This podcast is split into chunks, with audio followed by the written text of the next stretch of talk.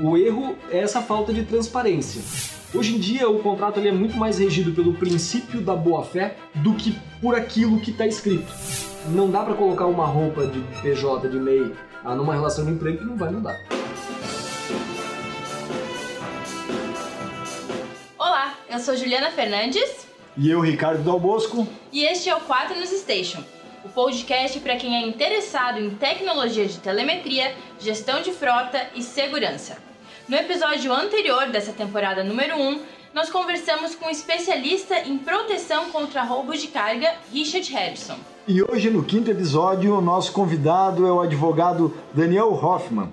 Ele atua no direito empresarial com ênfase nas áreas tributária e societária. Por isso, convidamos o Daniel para falar sobre os cuidados na formulação de contrato para empresas de segurança. Seja bem-vindo ao Quantum Station, Daniel. Obrigado, boa noite, Ricardo. Boa noite, Juliana. Daniel, para começar o nosso bate-papo aqui, nós sabemos que ao formular ou criar um contrato, né, uma vírgula fora do lugar já pode gerar um enorme problema, né? E quais são os, os erros mais comuns que você vê nos, nos contratos que acabam prejudicando as empresas de segurança? Bom, a... antes de a gente falar de erro de contrato em relação à empresa de segurança, acho que é bastante importante lembrar que o, o contrato ele é um acordo de vontade das partes que estão formando esse contrato. Então, sendo um acordo de vontades, o principal que um contrato tem que ter é essa manifestação bastante clara do que as partes pretendem em relação ao contrato e especialmente da empresa de segurança, porque na maior parte dos casos nós estamos falando de uma relação de direito de consumidor, por mais que seja um contrato firmado entre pessoas jurídicas, é a expressão clara de o que a empresa está oferecendo ao cliente consumidor uh, dentro da prestação de serviços de segurança, da venda de um produto ou de manutenção e etc. Na medida em que existe clareza, que existe transparência e que a empresa ela está mostrando de uma maneira bastante detalhada tudo aquilo que ela pretende e quais são os riscos do consumidor, do cliente, uh, o contrato começa a ficar bastante seguro. Então, uh, qual é o erro? O erro é essa falta de transparência, né? Agora, de outro lado, também contrato relacionado ao Código de Defesa de, do Consumidor, em que exista um, uma, um, um, contrato bastante extenso, com letras pequenas, onde o consumidor, o consumidor efetivamente não leia esse contrato, também pode trazer prejuízo para a empresa de segurança ou para qualquer empresa. Ele pode ser interpretado como uma certa até má fé da empresa, Daniel? Não que ele vá ser interpretado como uma fé, mas existe dispositivo expresso do Código de Defesa do Consumidor certo. de que sempre que o, que o, que o cliente uh, ele precisa uh, prestar atenção em relação a alguma cláusula ou que tem alguma cláusula que restrinja direito dele, essa cláusula precisa ser destacada. Ah, que tipo de destaque? Eu estou falando efetivamente, ela precisa estar em negrito, ela precisa estar com uma fonte com maior, ela precisa estar com marca-texto, ela precisa estar sublinhada, né? Então, ah, sempre que exista algum ponto que o consumidor precisa, precisa ter atenção, precisa ter esse aviso e precisa ter esse cuidado. E um contrato, ele não se restringe efetivamente àquilo que está escrito naque, naquele momento em que ele é assinado. Por quê? Porque existe a, a, as obrigações e as promessas e as ofertas pré-contratuais, elas também integram o contrato. E todo o relacionamento pós-contratual e tudo aquilo que é prometido e o relacionamento firmado entre a empresa e o cliente, ele também passa a integrar o contrato. Né? Então, uh, veja, às vezes existe um, um contrato em que ele tem muita segurança naquilo que foi determinado, mas ele não foi lido pelo vendedor ou ele não é respeitado pela área técnica. E hoje em dia, o que antes era muito difícil de formação de prova na relação do, do consumidor e do fornecedor, hoje em dia é muito fácil, né?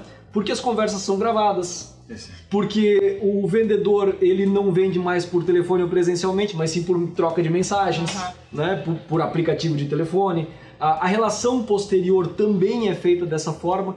E tudo isso integra a prova da relação comercial. Né? O vendedor hoje já fala muito pelo WhatsApp com, com o cliente, é trocas de e-mail, né? muitas vezes sem até a própria ciência do jurídico, da gestão comercial. Sim, e isso tudo vai integrando o contrato. Né? Na medida em que o vendedor uh, ele oferta mais do que a empresa pode oferecer, né? ele promete mais do que a empresa uh, pode oferecer, essa promessa, se não for atingida, vai se dizer que uma relação contratual, que é esse acordo de vontades, ela foi descumprida, e dentro dessa relação contratual, se gerar algum dano, o cliente vai poder responsabilizar a empresa de segurança, né? ah, ou, qualquer, ou qualquer outra empresa. Né? Então, quais são os, os, erros mais comuns, ou o que a gente tem que prestar bastante atenção? Ah, nós tínhamos no passado uma vinculação muito grande de contrato do que estava escrito né? e da literalidade daquilo que estava escrito. Hoje em dia, o contrato ele é muito mais regido pelo princípio da boa-fé do que por aquilo que está escrito. Né? Então, muito mais vale, a, inclusive tem dispositivo legal nesse sentido, ah, muito mais vale a intenção das partes do que a redação literal de um contrato. Né? E aí, lembrando, nós comentávamos uh, anteriormente, eu perguntava sobre alguns episódios anteriores, né? Aí lembrando de um dos episódios anteriores que ah, falava sobre a questão de serviço vinculado ao fornecimento, ao, fornecimento de produtos, né? Do episódio 2 com, com, o Dr. Vitor Aguiar. Né? Com o Vitor Aguiar. Temporada 1 um né? do 4 no Station. A, que, a, questão é muito ligada, né? A questão jurídica é muito ligada à questão de atendimento, né? Por quê? Se hoje a gente compra exclusivamente um produto e a maior parte dos produtos vem com um manual de garantia ou um manual de instruções, etc., aquele manual é um instrumento jurídico, né? Agora, além do manual, existe o relacionamento que agrega, né? Ah, existe a, a, prestação de serviços. Né? Se essa prestação de serviços ela é feita com pessoas treinadas e com boa fé, a chance de ter uma demanda judicial é muito menor. Por quê? E aí, novamente, a questão de agregar valor junto com a proteção jurídica. Né? Ah, vamos imaginar uma empresa que preste serviço de segurança e preste também um serviço de monitoramento eletrônico né? ou exclusivamente o, o monitoramento eletrônico. Né? Ah, qual que é o processo de venda do monitoramento eletrônico? Primeiro, ah, existe uma visita técnica, identifica-se quais são os pontos em que, em que, se pode fazer a instalação de um sensor de movimento, de um sensor de entrada em, em porta, em janela e etc. Né? E a relação foi firmada 10 anos atrás. Se não tiver um acompanhamento né, em relação a essa venda desse produto, que depois foi acompanhado por um monitoramento, mas não teve uma assistência técnica, o que, que é natural que aconteça? Né? Na frente do sensor vai passar a ter uma planta, vai mudar o layout da casa, a pessoa botou uma parede de drywall e precisaria de um novo sensor. Quase não acontece isso, isso quase, e, quase. E precisaria de um novo sensor de movimento, uhum. né? E a jurisprudência é muito clara, né? De que se a empresa ela não deixou muito claro o que o, o, o, é, qual era a necessidade, a presunção é de que os equipamentos que foram vendidos eles supririam a necessidade do cliente. Então a gente sempre recomenda e é muito difícil que aconteça porque num processo de venda a burocracia ela trava a venda, né?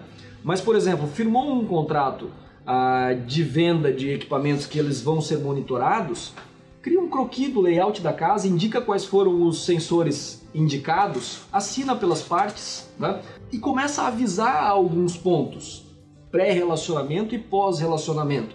Olha, a... pontos de atenção mesmo, Daniel. Pontos de atenção e, e, e a juri... isso é tão importante juridicamente que existe decisão do Tribunal de Justiça de Santa Catarina, por exemplo, num caso em que o sujeito ele não ligou o alarme, houve um furto na residência a, a, defesa da empresa de monitoramento foi: olha, sem ligar o alarme, eu não tenho como receber sinal. claro. Né? É, então o sujeito não ligou o alarme, eu não tinha como receber sinal, como é que eu poderia ser responsabilizado? E o sujeito né? tentou responsabilizar é, a empresa. E o sujeito tentou responsabilizar a empresa. E, e, a questão é a seguinte: né? a decisão do Tribunal de Justiça de Santa Catarina foi: a empresa deveria ter avisado o cliente de que, que ele, ele deveria, deveria ter ligado o alarme. Bom, mas isso parece ser tão evidente, né? Que não, depend, que não dependeria de aviso. Mas não é por outro motivo que nós enxergamos no copo de café da maior franquia existente aí no, no planeta, né? Dito o seguinte: esse café está quente. Né? Por quê? Porque tem um, um caso clássico né? Ah, de uma ação de um americano que queimou a língua no café e ele ganhou porque não estava escrito que o café estava quente. Né? Nós passamos a enxergar em supermercado numa caixa de ovos diz, dizendo o seguinte: alérgicos, cuidado, contém ovo, né? Ah, numa caixa de leite, ó, cuidado, né? Contém lactose. Então, esse tipo de coisa que às vezes parece exagero. Cuidar dos bobos, às vezes. Né? Isso, né? que, que parece exagero, para a jurisprudência não é. Então, o cachorro vai acionar sensor, tem que dizer que o cachorro vai acionar sensor. O vento vai acionar sensor, tem que dizer que o vento vai acionar sensor. Ô Daniel, mas isso não torna o contrato muito, mas muito extenso, cansativo, onde passa um certo medo para o cliente no momento de assinar? Tipo, porque o brasileiro é aquele tipo, típico, né? Não li nada e aceito. Uhum. então, tipo. É porque tem assim, preguiça assim. de ler, né? Sim. Mas, Ricardo, existem outras fórmulas de se fazer isso. Como, por né? exemplo, Daniel? Como, por exemplo, eu estou fazendo um contrato de monitoramento, eu explico esse contrato de monitoramento. Ah, as cláusulas contratuais elas podem ser um pouco mais enxutas e eu entrego um manual de instrução.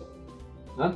Então, na entrega. Está citado no contrato. Respeito... Isso. Então, assim, ó, no manual de instrução, eu vou esclarecer né, aqui o, qual é o funcionamento, como, como funciona a empresa de monitoramento. Olha, eu vou receber o sinal, eu vou fazer um contato, se não tiver ninguém na residência, ou então se identificado que é um, um evento que merece atenção, eu vou deslocar uma viatura. Né? Ah, dentro desse deslocamento da viatura, eu posso informar que ela pode estar atendendo outros clientes e vai levar um pouco mais de tempo. Né? Eu posso informar nesse manual de instruções ou num documento pós ou contemporâneo ao, ao contrato todo o relacionamento, tudo que vai acontecer ah, no que diz respeito à, à, prestação de serviço. E às vezes o, o vendedor poderia transformar né, esse cuidado numa oportunidade. Né? Porque se o vendedor ele transformar ó, o cuidado jurídico numa rotina de atendimento técnico, ele poderia, por exemplo, vender mais sensor de movimento, né? que está faltando na, na, residência. Né? Ah, ele poderia identificar uma tecnologia diferente. Existe, por exemplo, outra decisão do Tribunal de Justiça de Santa Catarina de que, no sentido de que se faltou sensor de movimento, né, que esse que a gente já, já conversou, a responsabilidade é da empresa se ela não informou. Se houve corte de linha e a empresa não informou que se houver corte de linha vai, vai existir a falta de, de, de contato com o, o, com o sistema de monitoramento, a responsabilidade é da empresa. Então veja, eu tenho um perigo de que se houver uma corte, um corte de linha, a responsabilidade vai ser da empresa em indenizar eventual dano, eu vou apresentar um sistema GPRS. Eu vou apresentar um sistema via rádio adicional. E eventualmente vou cobrar por isso. Às vezes não o produto, mas uma locação. Né? Então. Às vezes, no mínimo, vai continuar a mesma venda, mas pelo menos a empresa protegida com relação a eventos futuros. E sabe uma outra coisa, não só protegida nesse sentido, desde que devidamente documentado, porque a prova é importante, mas pós-evento, existiu um furto. Né? A principal causa de ação judicial não é simplesmente o, furto. Nós identificamos nas ações que nós cuidamos de que é a insatisfação do cliente. Por que, que é a insatisfação do cliente? Porque o cliente disse o seguinte: olha, teve um furto aqui, e, uh, por exemplo, tem um caso específico de uma loja em que ela teve um furto e o furto aconteceu porque os bandidos eles quebraram a parede, né? Só que eles não quebraram a, a parede a marreta, né? Eles foram quebrando a parede cavando. É, é, efetivamente com algum instrumento que não gerava vibração. E essa empresa, essa loja, ela tinha um sensor de vibração na parede, né? Mas não foi explicado para ela que o sensor de vibração ele poderia ser calibrado e conforme a calibração Detectado detectava não. ou não esse arrombamento de parede, né? E aí essa falta de explicação é que gera ação judicial. Nós temos outros casos também de falta de sensor que por, uh, por falta de sensor teve ação judicial. Né? Daniel, e quando a gente fala em termos financeiros, uhum. é, no, que tá, no, que está girando esse valor em média? De Bom, responsabilização de uma empresa de segurança? Bom, aí, aí a gente tem alguns critérios. Né? Nós temos decisões judiciais desde o sentido de que a lista elaborada manualmente pelo cliente vale como uma prova do que ele tinha em casa. E que foi furtado. E que foi furtado. Nós temos casos uh, desde o sujeito que teve a guitarra, o pedal da guitarra, a meia da Lacoste, A listada. guitarra, hum, Fender, a guitarra- Gibson. isso, lista- mas assim, o sujeito listou até a meia, né? ah, na, na ação judicial, isso é público, pode inclusive ser consultado, né? Pedidos que variam, né? 20 mil reais, 100 mil reais, 200 mil reais. Tem gente que teve furtado jet ski, né? que estava na garagem e ev- eventualmente isso ah, representa um prejuízo. E nós temos um precedente do STJ que é bastante interessante, né? Então, em alguns casos depende-se de comprovação, outros casos depende de liquidação, né? Ah, de nota fiscal, etc. E nós temos um precedente do STJ que é bastante interessante. Né? Esse caso foi um, um caminhão rastreado que ele foi roubado e a defesa da empresa de rastreamento foi no seguinte sentido: ah, eu não sou uma empresa de seguro, né? O que eu ofereço é uma possibilidade de rastreamento e aí isso gera uma chance de recuperação. O que você faz é diminuir o risco. E e não só diminuir o risco, mas é assim, ó, eu não impeço Claro. o furto, o evento. É reativo. Eu crio uma chance de recuperação. E aí existe uma teoria que ela foi consolidada no STJ, que é a teoria da perda de uma chance. Né? Então a questão é, a indenização ela não contempla todo o bem, mas um percentual do bem em decorrência da chance que se teria de recuperá-lo. né? E essa jurisprudência é interessante porque ela foi construída ah, num caso específico do show do milhão do Silvio Santos. né? É, então o que aconteceu? Chegou na última pergunta, que era da pergunta do milhão, e das quatro respostas possíveis, não existia nenhuma que respondia efetivamente a pergunta. E aí o sujeito propôs uma ação judicial dizendo eu quero um milhão, porque ele errou a última pergunta, porque não existia Não tinha nenhuma resposta. que tinha resposta, né? Caso real isso. Caso real. E a decisão final foi a seguinte: não, você não tem direito a um milhão, você tem direito a 250 mil reais, porque você tinha quatro, Quatro chances, né? E um quarto de um milhão é 250 mil reais dentro dessa teoria da perda de uma chance. Né? Então, tanto empresa de monitoramento quanto empresa de rastreamento ou empresa de segurança, ah, existe essa tese de defesa de que eles não são empresas de seguro, então eles não têm que recompor integralmente o patrimônio, mas eventualmente a chance que teria de recompor na busca de um patrimônio ou de evitar ah, o furto. Ah, esse tem um precedente do STJ bastante interessante nesse sentido. No caso daquela empresa de rastreamento, qual é o final que, que foi dado, Daniel? Você recorda? Foi essa, da perda de uma chance. Perda de uma chance. Perda de uma chance. E a empresa é responsabilizada Foi eh, respo- parcialmente, vamos Foi dizer. responsabilizada parcialmente por isso. Entendi, entendi. Tá? Daniel, quando a gente fala assim com relação às decisões mais frequentes em tribunal e onde geralmente a empresa de segurança ela acaba sendo responsabilizada, né? ou seja, o juiz dá ganho eh, de causa para os clientes. Quais são os maiores motivos? Contrato mal elaborado. Contrato mal elaborado. Sim. Então, E- apesar de estar falando que o antes e o pós-venda também importam importa. e agregam ao contrato, mas o contrato mal elaborado continua sendo Vou- o carro-chefe, vamos e- dizer não, assim. e eu vou, vou para um outro lado eu não quero de forma alguma puxar a brasa para a sardinha de quem faz o contrato. Tá? Quando eu digo contrato, é toda a relação contratual. Ah, entendi. né? Pré-venda e pós-venda. Tudo aquilo que ficou mal documentado, ou seja, a empresa que foi condenada no cliente que deixou de ligar o alarme, a empresa que foi condenada porque faltou um sensor de movimento e ela não avisou, né? a empresa que foi condenada porque ela não informou que um corte de linha iria interromper a comunicação. Ah, ou seja, o que a gente enxerga nisso tudo? Uma falta de documentação da relação e de apresentação do serviço que ela tem. Todas as empresas de segurança em que elas tiveram um ganho de causa ou o, o impacto foi minimizado, foi porque efetivamente a relação contratual estava muito clara. Né? Dentro desse princípio de que o consumidor precisa ser informado de tudo, especialmente daquilo que é extraordinário. Né? E aí eu volto a dizer: relação de boa fé, de treinamento desde a equipe de venda até a equipe operacional, e o treinamento ele precisa abranger quais são os riscos jurídicos que a empresa tem. né? Não só o treinamento técnico, mas os riscos dos prejuízos que podem ser sofridos diante de uma falta de comunicação. Então tem que ser feita toda uma prevenção, né? Porque é muito melhor prevenir do que ter que pagar o custo do processo, né? Com certeza. Só que tem muitos empresários, e eu percebo isso nas empresas de segurança eh, que a gente atende, claro, e no, no mercado, vamos dizer assim, de uma maneira geral, Daniel, Brasil, uma preocupação muitas vezes apenas na reação, na consequência. É difícil a empresa organizada que a gente consegue ver um zelo é, por agir de forma proativa com relação e se prevenir a, a contratos é, mal elaborados com o cliente. É, mas aí eu digo para os proprietários das empresas de segurança, né, é que o discurso deles em relação aos clientes vale para eles mesmos, né? ah, porque geralmente um cliente de empresa de segurança ele só vai contratar depois que ele tiver um trauma.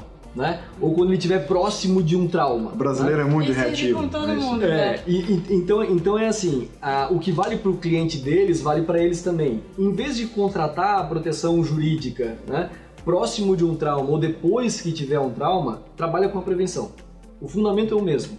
Só que pro negócio dele ele tenta invertir, inverter. A gente, eu comentava inclusive isso aí, foi no terceiro episódio da primeira temporada, entrevista ao Elcio Ribeiro, é onde o brasileiro inverteu a pirâmide de Maslow, né?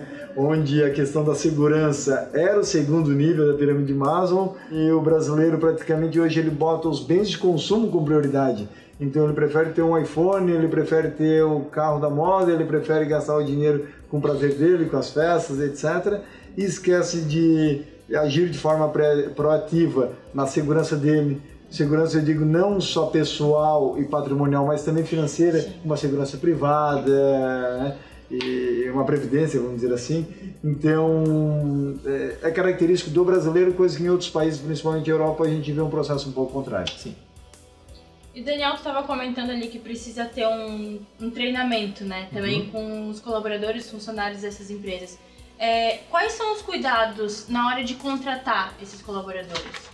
Bom, vamos lá, né? Ah, como a gente interpreta contrato pelo princípio de boa-fé, o principal é contratar colaborador de boa-fé, né? Então eu vou para o caso de um vendedor, né? O vendedor que quer a venda pela venda ou a venda pela comissão, né?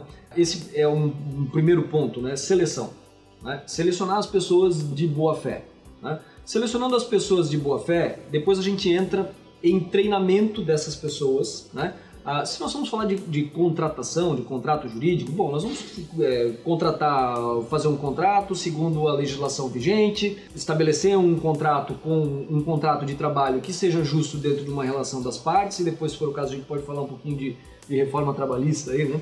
Ah, Ou seja, deixar a política clara com o colaborador. Mas a proteção da empresa em relação à responsabilidade civil é comunicação. Né?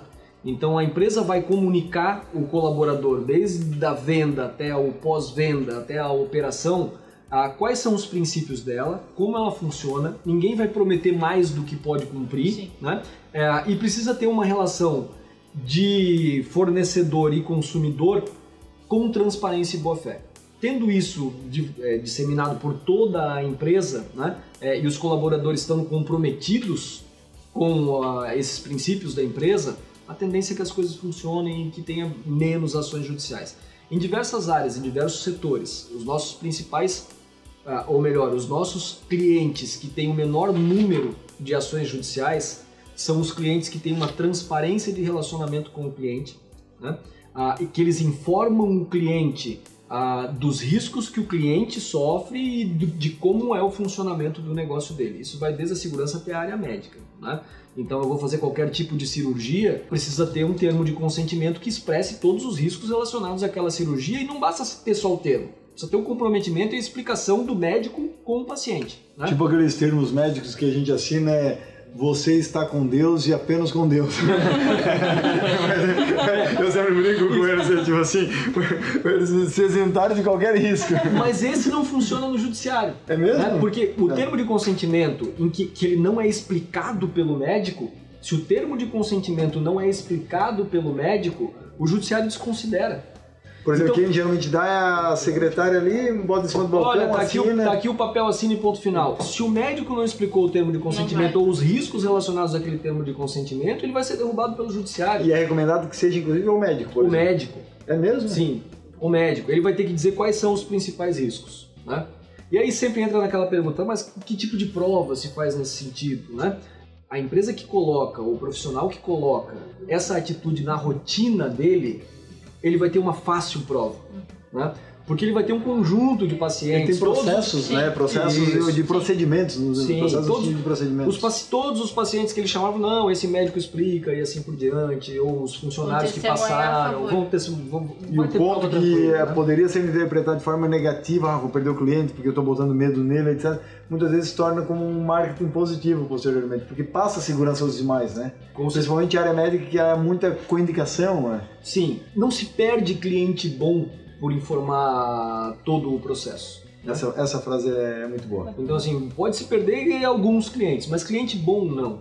Uma outra questão que também é cópia da área médica, mas vale para a área de segurança, qual o médico que tem men a menor quantidade de ações de responsabilidade civil? Aquele médico que tem a melhor relação médico-paciente. Porque a relação médico-paciente faz com que não, não exista ação judicial. O médico tem um dever de meio em relação à cura de paciente, exceto em caso de cirurgia plástica, porque ele tem dever de fim. né? Isso a jurisprudência é muito clara. E na questão de segurança é da mesma forma, o dever é de meio. Né? Então eu me comprometo a evitar qualquer evento? Não. Né? Existe na segurança um dever de meio né? para que se tiver a tentativa de qualquer evento, vai ter um sistema de proteção, seja ele eletrônico, homem, rastreamento, etc., em que ele tem limitações e essas limitações precisam ficar muito claras. Tá? Então essa comparação me parece bastante apropriada. Uhum.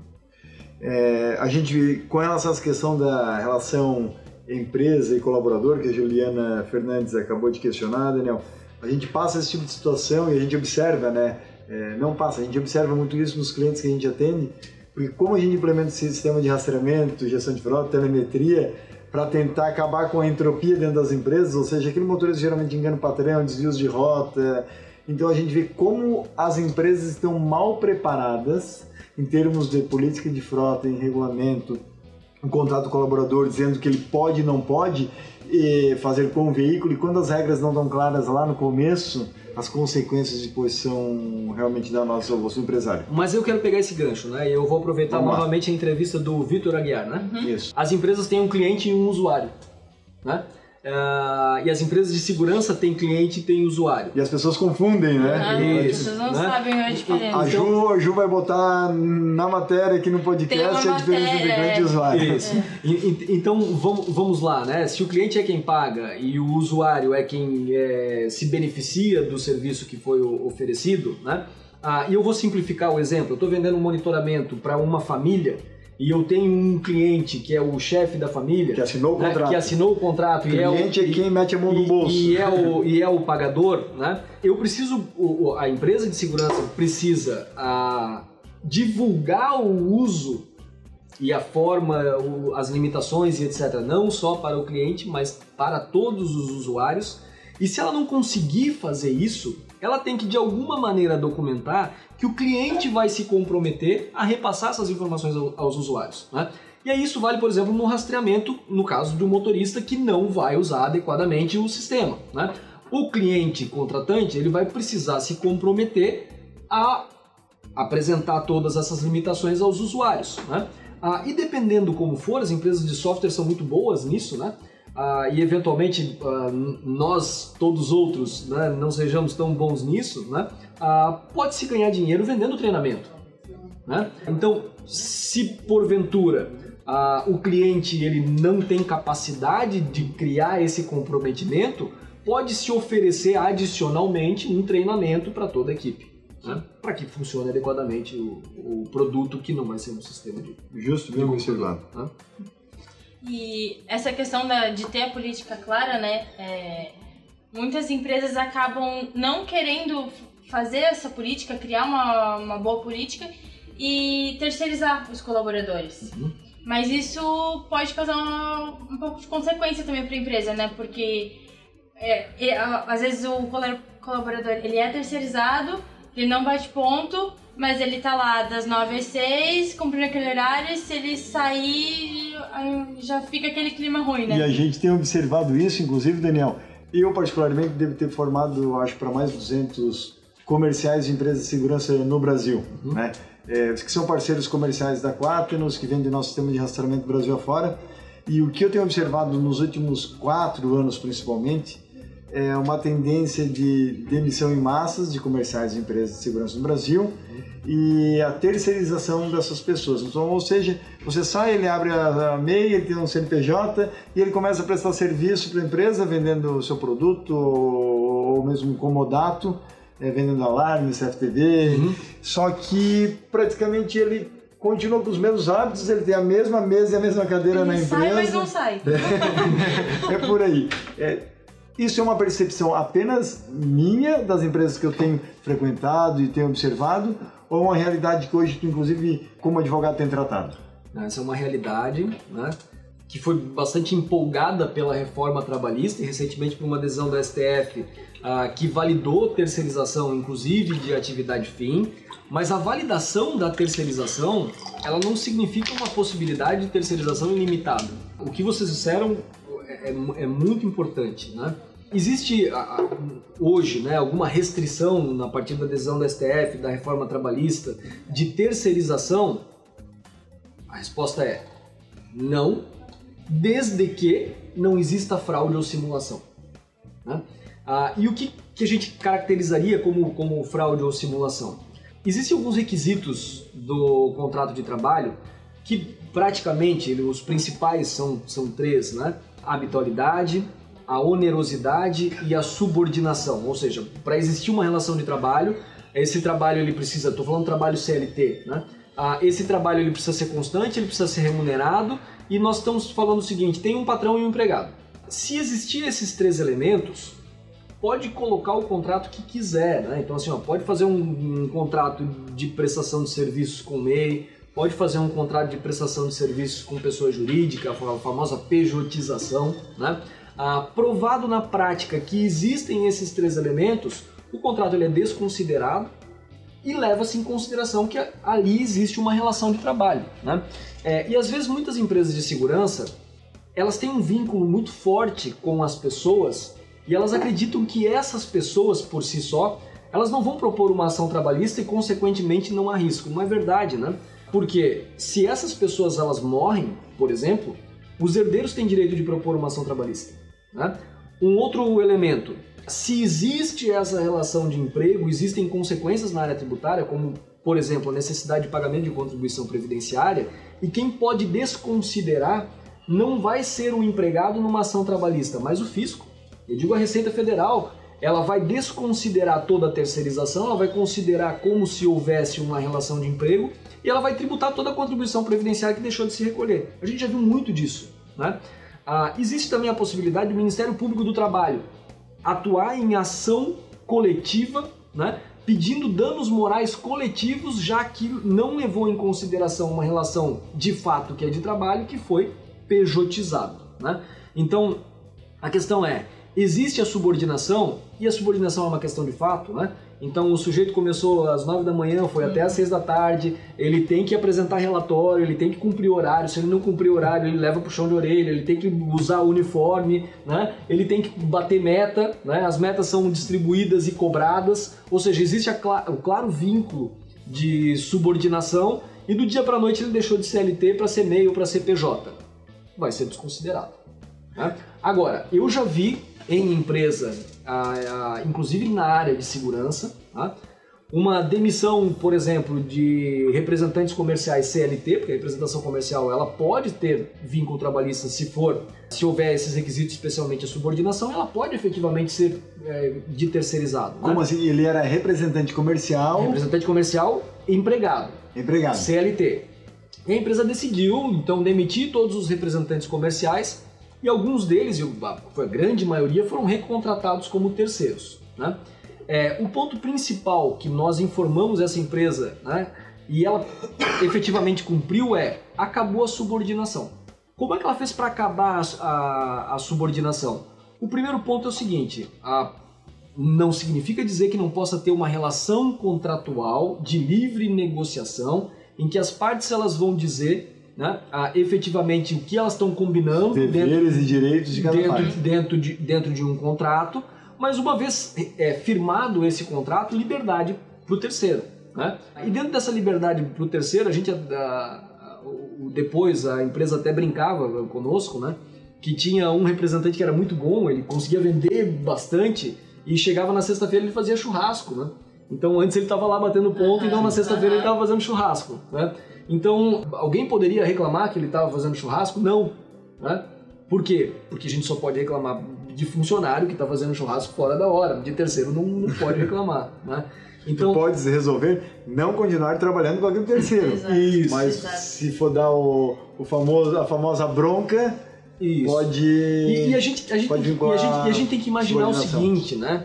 Não existe a cápsula em que nós nos tornamos invisíveis, né? Nós temos que imaginar o seguinte: se um terceiro olhasse a nossa relação publicada na capa do jornal, ele diria que a nossa como é a nossa relação, né? De apenas Então- parceria ou de colaborador ou, ou de, empregador? co- ou de colaborador, né? É, porque os atos simulados eles são desconsiderados. Eu vou dar um, vou dar um exemplo bastante usado no direito que é o seguinte: um pai para vender um imóvel, imóvel para um filho, se esse pai tiver ou- outros filhos, ou seja, se esse filho tiver irmãos e esse pai for casado, ele precisa do consentimento da esposa, porque venda de imóvel precisa Sim, do consentimento da esposa, e vamos levar em consideração nesse exemplo que é a mãe dos filhos. E ele precisa do consentimento dos outros filhos, senão o ato ele pode ser anulado, né? se não tiver o consentimento dos outros filhos. E aí, numa situação hipotética em que os outros filhos eles não concordam com a venda do imóvel, concorda só o pai e a Uhum, mãe, uhum. o pai fala o seguinte: não, então não tem problema. Eu vendo esse imóvel para o vizinho, né? O vizinho compra esse imóvel para vender, vende. porque para vender para o vizinho não precisa assinatura dos filhos. E o vizinho vende então para um dos filhos, que para o vizinho vender não precisa assinatura do- Aham. dos filhos. E tá tudo resolvido, né? A questão é, se a intenção era a venda de imóvel de pai para filho desde o início, esse, essa triangulação vai ser desconsiderada porque é um ato simulado, né? Então, não adianta a gente colocar, eu, eu brinco, né? Não adianta a gente colocar crachá de vaca no, no cavalo, que o cavalo continua sendo cavalo, Aham. né? Ah, não dá para colocar uma roupa de PJ, de MEI, ah, numa relação de emprego que não vai mudar. tá? Não tem reforma trabalhista que resolva isso. E para você que está ouvindo o 4 News Station e quer comentar sobre esse assunto que nós estamos conversando aqui com o Daniel, acesse a página 4 News no Instagram, que é 4 News Oficial, oficial com dois Fs, e deixa lá seu recado que a gente vai responder. É, A 4 News responde, o Daniel também pode responder. Então, siga a gente lá no Instagram. Daniel, quando o empreendedor ele resolve abrir uma empresa de segurança, além dele se, se preocupar em investir em um sistema de informação avançado, capacitação dos colaboradores, fidelização do cliente, pós-venda, ele precisa ficar atento também às questões tributárias. Inclusive, tu és um dos especialistas nessa, nessa área da advocacia. Hoje, uma empresa de segurança, para abrir e operar, quais são os tributos maiores que ela tem que se preocupar? Bom, existem as empresas de segurança da Lei 7.102 e existem as empresas que trabalham com outros ramos de segurança, monitoramento, que ho- hoje está muito claro que não há necessidade do cumprimento da Lei 7.102, eh, rastreamento e, e etc. né? Todas elas, elas são prestadoras de serviço para a legislação tributária. Dentro da prestação de serviços, existem os seguintes tributos: imposto de renda à pessoa jurídica, que é para todas as pessoas jurídicas, contribuição social sobre o lucro líquido, PIS, COFINS e o ISS, que é o imposto sobre serviços. Quando há uma venda de equipamento, então nós estamos falando que existe também a compra e a venda de equipamento, existe também o ICMS, imposto sobre a circulação jurídica de mercadorias e a prestação de serviços, que nesse caso não é levado em consideração porque são outros serviços tributáveis pelo, pelo ICMS. né? A opção tributária ela é feita no início da atividade ou no início de cada exercício. Quais são as opções que existem? Primeiro, quem tem uma receita bruta anual de até 4 milhões e 800 se enquadra no Simples Nacional. Agora, as empresas de segurança, e aí a Receita Federal já se posicionou nesse sentido também, ah, incluindo as empresas de monitoramento, elas estão sujeitas a um anexo da Lei Complementar 123, atualizada por diversas outras leis, que é o anexo 4. Esse anexo 4 é bastante oneroso porque, além do recolhimento unificado de RPJ, contribuição social, PIS, COFINS e ISS, ele não dispensa a empresa de recolher o INSS sobre a folha de pagamento. né? Muitas empresas de monitoramento, não especificamente de segurança, brigaram no sentido de que elas não deveriam estar no anexo 4, mas deveriam estar no anexo 3, e no anexo 3 ah, não, existiria a obrigação de recolhimento das contribuições previdenciárias, ah, mas hoje o posicionamento da Receita Federal é nesse sentido, de que tem que enquadrar no anexo 4, e aquelas que tentam fazer algo diferente, por exemplo, colocando no KNAI o serviço de assistência técnica, de manutenção, etc., estão correndo risco. Né? Agora, essa interpretação da Receita Federal, ela trouxe uma vantagem para as empresas de monitoramento que são tributadas pelo lucro real. Explico. Né? É, quem não é tributado pelo Simples Nacional pode tributar, fazer a escolha do imposto de renda pessoa jurídica e contribuição social sobre o lucro líquido ah, em dois sistemas, lucro presumido ou lucro real. No lucro presumido, presume-se um percentual da receita, e esse percentual presumido para a prestação de serviço é de 32%, que esse é o lucro da empresa. 32. 32. É muito difícil na área de segurança ou monitoramento atingir esse lucro de 32%. Né? Ah, e aí existe a outra opção, que é a opção do lucro real. O lucro real é o lucro contábil e ele sofre alguns ajustes, porque para a legislação tributária, algumas despesas que são deduzidas contabilmente são indedutíveis, algumas receitas não são tributáveis e existe possibilidade de compensação de Mas tá prejuízo está havendo fiscal. uma migração, inclusive, do lucro real e algumas, né? pro lucro real. Mas qual foi a vantagem das empresas de monitoramento especificamente que estão indo para o lucro real? Até pouco tempo atrás, as empresas de monitoramento que eram tributadas pelo, pelo lucro presumido, e todas as empresas que são tributadas pelo lucro presumido, recolhem PIS COFINS cumulativo. PIS COFINS cumulativo é uma alíquota de 3,65% sobre a receita da empresa. As pessoas jurídicas tributadas pelo lucro real, elas recolhiam PIS e COFINS não cumulativo. PIS COFINS não cumulativo tem uma alíquota de 9,25%, ou seja, muito superior ao 3,65% ah, sobre a receita, com a possibilidade de dedução de créditos. Mas essas deduções de crédito para prestador de serviço, elas são muito baixas, porque elas levam em consideração a compra de bens de outras pessoas jurídicas, de bens ou serviços de outras pessoas jurídicas, sendo que o principal insumo na prestação de serviços de segurança é mão de obra CLT, que não gera direito a crédito. Né? Então, quem é quem a pessoa jurídica tributada pelo lucro real, via de regra, ah, ela deve recolher PIS COFINS não cumulativo, ou seja, trazia uma carga tributária de PIS COFINS muito elevada. Ah, recentemente, isso aconteceu no ano passado, por força de uma consulta fiscal que o nosso escritório formulou, ah, e aproveitando essa interpretação da Receita Federal de que para as empresas do Simples Nacional elas são equiparadas à empresa de segurança da Lei 7102, para fins de enquadramento no anexo 4, nós colocamos a Receita Federal numa sinuca, né, para que ela respondesse para uma empresa de monitoramento que, se para as empresas do Simples monitoramento é equiparado à segurança e segurança é anexo 4, para quem é tributado pelo lucro real, também deve haver essa equiparação, tem um dispositivo na legislação de PIS/COFINS que, mesmo tributado pelo lucro real, as empresas de segurança estão numa exceção e vão recolher PIS e COFINS no sistema cumulativo, 3,65%. Ou seja, consegue se tributar imposto de renda e contribuição social ah, conforme o lucro efetivo, o lucro real, e o PIS/COFINS mais em conta, que é daquele sistema cumulativo, porque hoje é essa a interpretação da Receita Federal, a partir do ano passado, essa é a interpretação da, da Receita Federal nesse sentido para a empresa de monitoramento.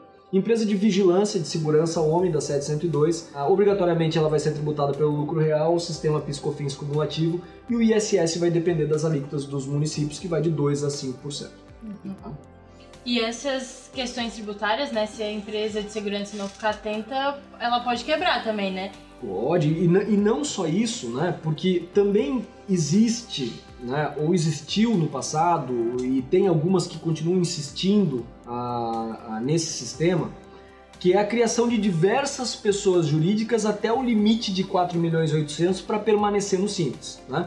E aí a gente costuma brincar, Ricardo, que o pomar de frutas cítricas do empresário é bastante grande, né? Porque aí ele começa a colher laranja e vai botando empresa no, no nome, no nome de terceiro, né? O que acontece é que isso também é um ato simulado, né? E se tiver esse ato simulado, ou seja, constituição de diversas pessoas jurídicas que de fato elas representam uma só, para enquadrar essas pessoas jurídicas dentro do Simples Nacional, a Receita Federal desconsidera e aplica uma tributação que muitas vezes inviabiliza essa pessoa jurídica. Ah, e essa falta de, de organização, né, essa, essa confusão documental, ela pode prejudicar inclusive outros negócios, pode não passar por compliance de empresa contratante, né? Ah, ela pode não passar por uma due diligence numa operação de compra e venda e assim por diante. Né? Em razão dessa falta de organização, é por isso que tem que ter uma, uma parte jurídica aí, né? Essa é a vantagem da, da consultoria jurídica nesse Sim, caso. e também, não só a consultoria jurídica é bastante importante, eu destaco também a necessidade de um bom acompanhamento na área contábil. Né? Porque muitas vezes a orientação por si só, sem o acompanhamento do dia a dia, pode gerar o mesmo problema. Daniel, já vou até aproveitar, é, ainda há pouco eu acabasse de falar a respeito de aquisição de empresas, fusões. É, já deixo o convite aqui para você ou mesmo para para algum colega do seu próprio escritório. É, a gente vai ter um podcast, inclusive em frente, a respeito do mercado de fusões e aquisições de empresas de segurança. Okay. Então já estou fazendo o convite, caso vocês puderem vir aqui também compartilhar esse tipo de informação de como é que acontece esse processo. Tá bom?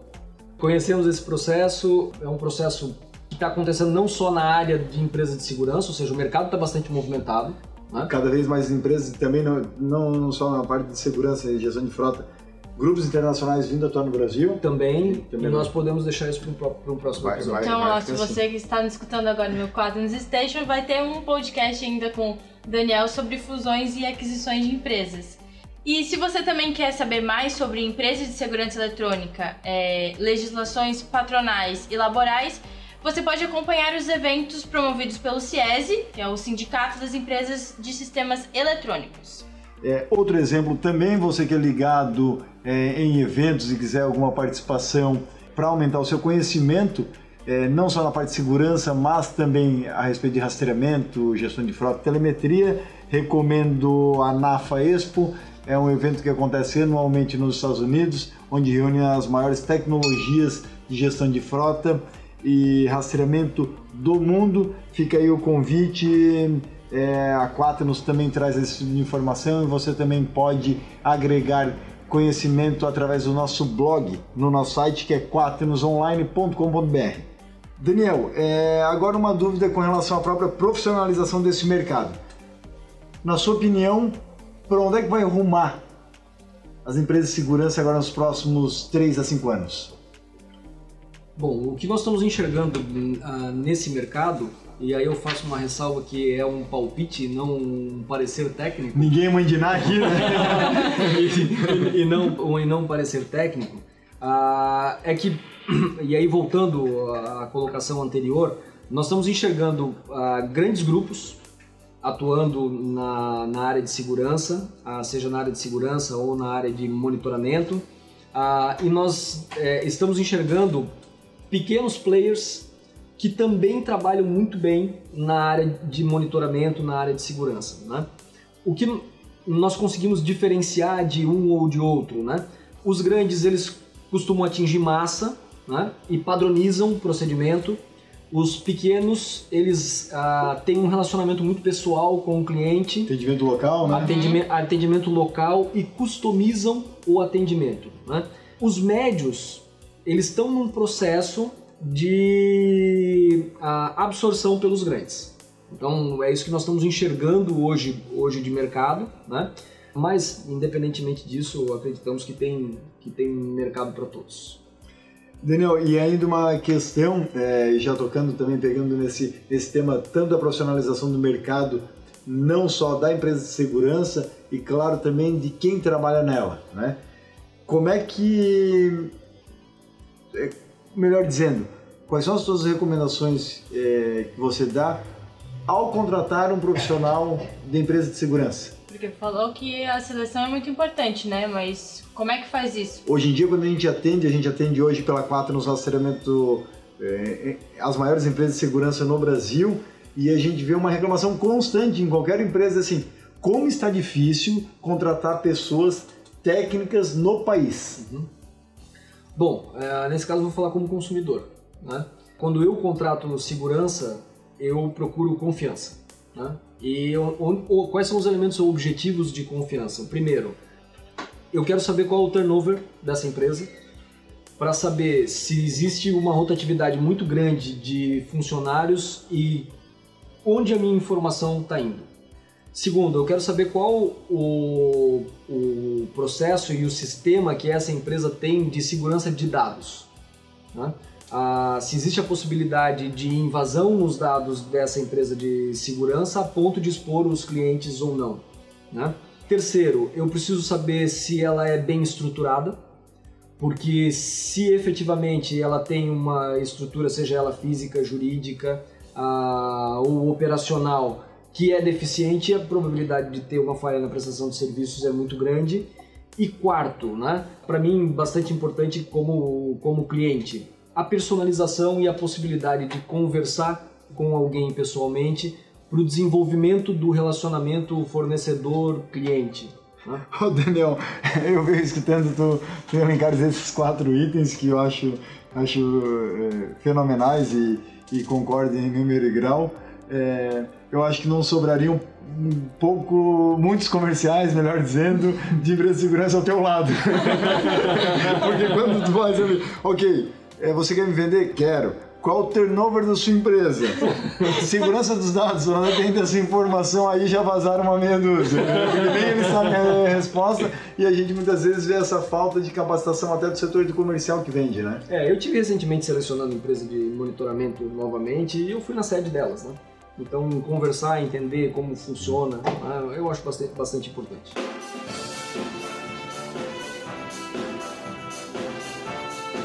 Nós chegamos ao fim do nosso quinto episódio da temporada 1. Daniel, eu quero agradecer pela sua participação, ter conversado aqui com a gente no Quaternos Station. E a gente também agradece os nossos parceiros da Quaternos Internacional, a Google, a Samsung, Apple, é, VDO Continental, Bosch Europa. O podcast Quaternos Station é criado e desenvolvido pela Quaternos Rastreamento e Telemetria. A Quaternos é referência em tecnologia de informação, estamos presentes em quatro continentes e já atendendo mais de 30 mil clientes pelo mundo. É, também chamo aqui o destaque e agradecendo o Daniel, que além de advogado é, é querido por nós, é um amigo, é uma referência hoje em advocacia é, tributária societária, mas também para empresas de segurança. Então, parabéns, Daniel. Gostaria de aqui pessoalmente estar transmitindo isso para você. E a gente daqui a pouco vai encerrar aqui o nosso é, podcast com a música do rock, que a gente conseguiu a autorização da Orquestra de, de Praga. Praga é típico os nossos clientes em pesquisas voltaram que gostam muito do, do, do, filme do rock, então a gente vai encerrar aí com a, a música tema do filme, esse podcast aqui com o Daniel. Obrigado, Ricardo. Obrigado, Juliana. Foi muito legal a nossa conversa e já deixamos a próxima marcada então para falar de fusões e aquisições. Maravilha! para você que nos acompanhou até aqui e quer saber sobre os próximos episódios e convidados e saber inclusive quando vai ser uh, o podcast com o Daniel sobre fusão e aquisição, Acompanhe o Quaternos no Instagram, é arroba Oficial. Obrigada pela companhia e até o próximo episódio.